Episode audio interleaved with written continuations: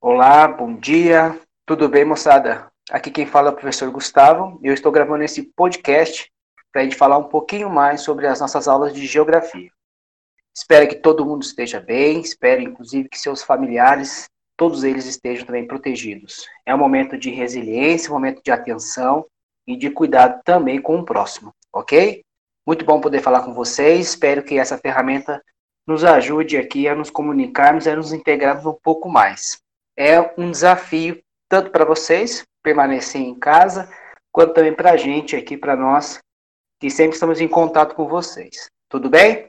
Então, vamos lá. É, retomando a nossa aula, eu preciso, precisava concluir com vocês o capítulo 1 sobre globalização. Então, por gentileza, junto com esse material, com esse roteiro que eu estou encaminhando, também é importante que você pegue o seu material, sua apostila, ok? Na página 67 do seu livro, nós vamos falar sobre o comércio brasileiro.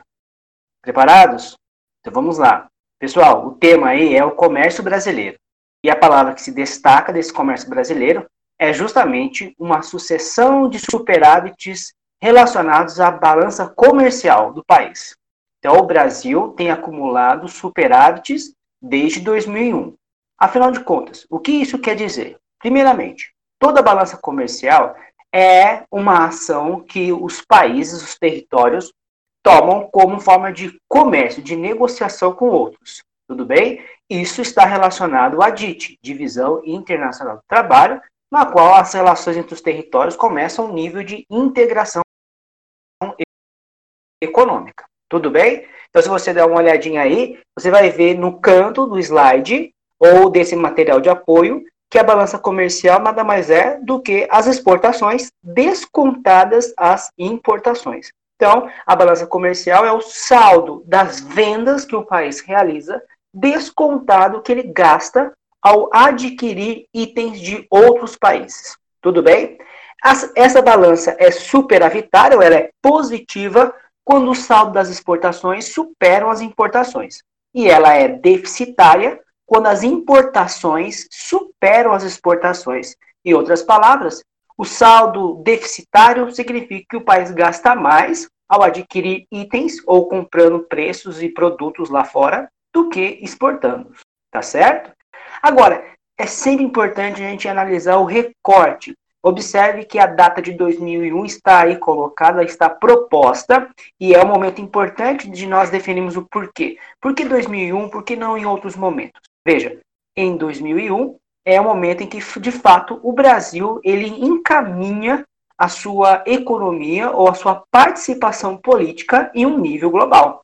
É o momento de inserção definitiva do Brasil nessa mundialização econômica ou nessa globalização econômica. Tudo bem? Então, esse momento de 2001 está atrelado a algumas razões que eu apontei para vocês. Olha, aumento na demanda por commodities então, há um aumento gradativo, exponencial, significativo da, dos territórios por mais matérias-primas, por itens do setor primário para as suas economias. Então, há um aumento do consumo ou da necessidade por esses produtos, ok?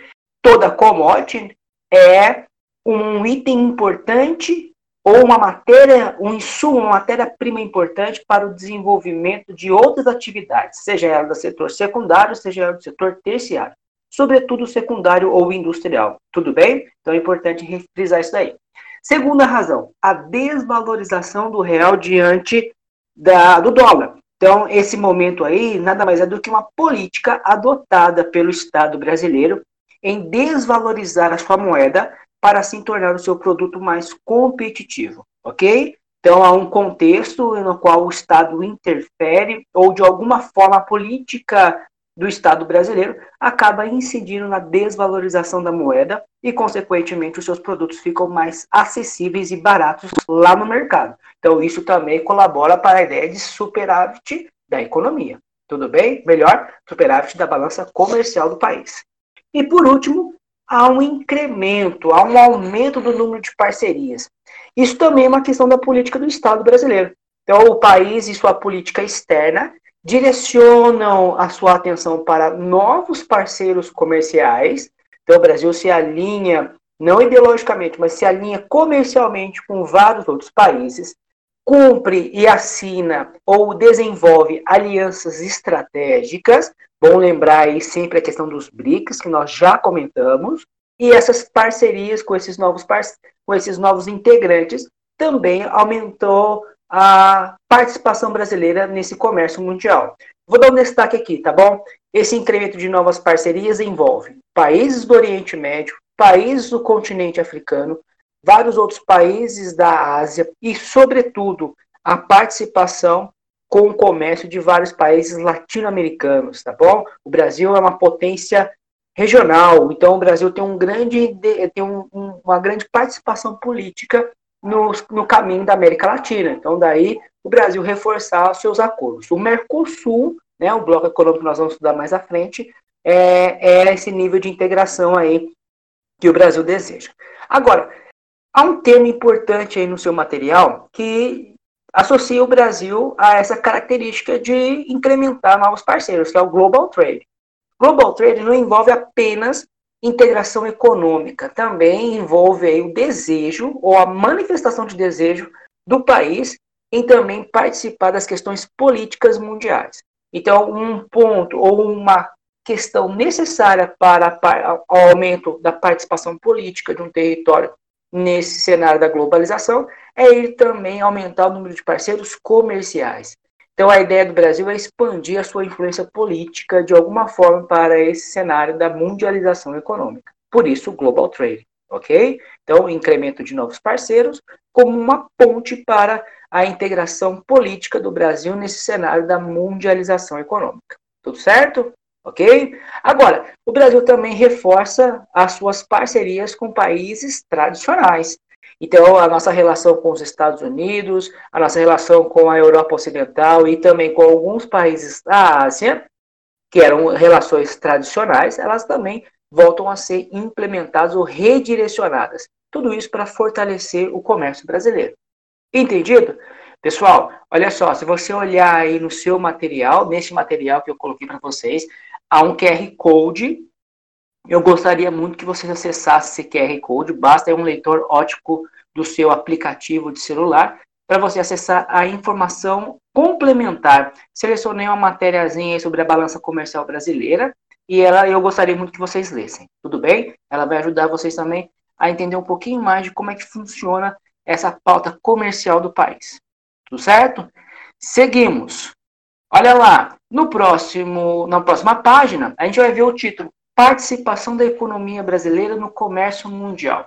Pessoal, é importante frisar aqui que essa participação do Brasil, embora ela tenha ampliado o número de parceiros e, e reforçado alianças já tradicionais, o Brasil ainda continua a manifestar, o Brasil ainda continua a ter como definir, definida sua pauta de exportação a venda, o comércio de produtos de baixo valor agregado. O que isso quer dizer? São produtos incipientes, são produtos assim, sem um nível de industrialização ou de transformação.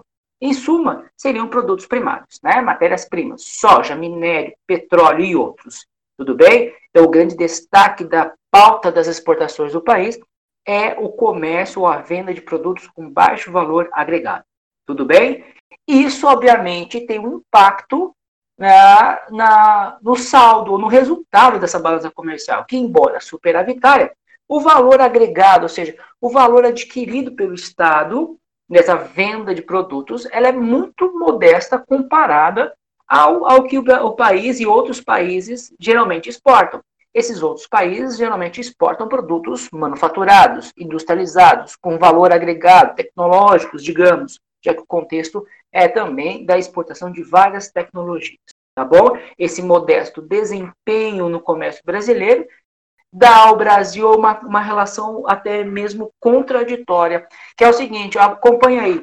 O Brasil exporta em grandes quantidades, ou seja, o Brasil envia para outros países quantidades enormes ou toneladas de vários itens de baixo valor agregado, contudo, o país acaba importando ou gastando mais ao adquirir itens com valor agregado. Então, o Brasil acaba gastando mais com o que importa e o que ele exporta só dá ele superávit porque ele exporta em grandes quantidades.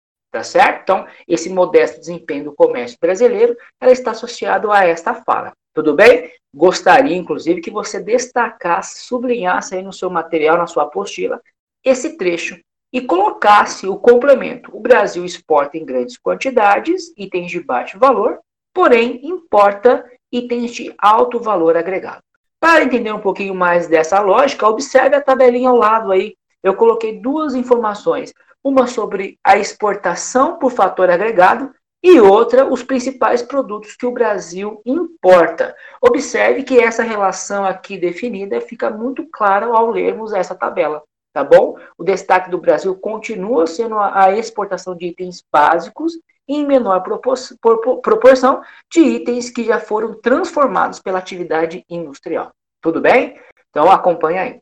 Agora, há também um ponto a se destacar. O país caminha para um processo de ampliação dos itens que são exportados e que agregam valor, tá bom? Então a industrialização brasileira, a partir dos anos 50, ela foi se formando, se solidificando e atualmente, mesmo com pouca competitividade comparada a outros setores industriais, o país consegue, na sua pauta de exportação, também agregar esses itens industrializados, tá certo? Então é uma, uma questão a ser considerada. Ainda essa, esse agregar valor aos produtos está relacionado à indústria, ainda está associado também ao agronegócio. Lembre que o país tem por si uma vocação agrícola. Nós vamos caminhar para estudarmos esse item mais à frente, mas saiba o seguinte, que a agricultura ela se modernizou, agregando itens típicos da indústria ao seu modelo de produção e, consequente, e consequentemente, acabou introduzindo esses elementos na sua pauta de exportação. Tá certo? Então, esse é o elemento a ser considerado. Por fim, para a gente pôr aí um fim a esse nosso módulo sobre o comércio brasileiro, o último item que é a análise de uma tabela, a última, diz a tabela, exportação brasileira, principais produtos em ordem decrescente. Observe que dos três principais produtos importados pelo Brasil, o custo para importá-los muitas vezes supera os, alguns itens que são destaque na exportação brasileira. Então, em contraponto, é o Brasil exporta muito minério, muita soja ou outros itens aí, como café cru, celulose, açúcar de cana em bruto, que são destaques da nossa exportação. Porém, somada a essa questão, o Brasil acaba gastando mais ao importar itens que custam mais ao comércio brasileiro. Então, há essa defasagem. Se você leu a notícia ou você leu ali o QR Code com as informações complementares, você vai observar, por exemplo, que de 2014 para cá, a, esse superávit primário do Brasil, esse superávit do comércio brasileiro, ela vem diminuindo de tamanho devido, claro, ao contexto internacional, mas também a essa questão, essa, essa pauta da exportação brasileira, essa defasagem que o Brasil exporta itens de baixo valor agregado e o que o Brasil importa como itens de alto valor agregado. Tá certo? Então, esse é o ensejo e o contexto. Pessoal, olha só, é importante pegar aí o seu material, resolver os exercícios da apostila. Eu farei um podcast também sobre a correção desses exercícios, ou, muito em breve, quando voltarmos nos encontrarmos novamente, a gente retoma esse assunto, tá bom? Mas o importante é que você leia o seu material, que você faça os exercícios e você tem canal para tirar dúvidas, tá bom? Então, sinta-se à vontade para manifestar suas dúvidas e assim a gente resolvê-las, ok? Então, um forte abraço. Esse é o nosso primeiro podcast. Espero que vocês tenham gostado. É um desafio para mim, tá? Falar. Espero que não tenha sido muito cansativo. Um forte abraço e até a próxima. Até mais.